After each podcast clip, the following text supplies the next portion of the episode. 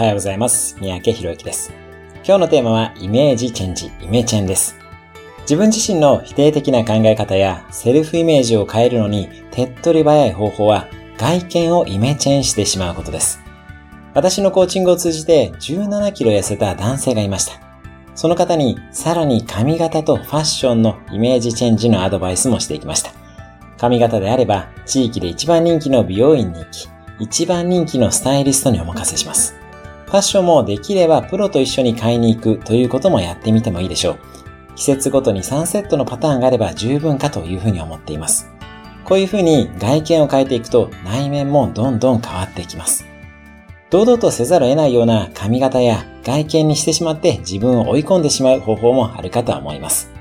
内面を変えるために外面をガラリと変えてしまいましょう。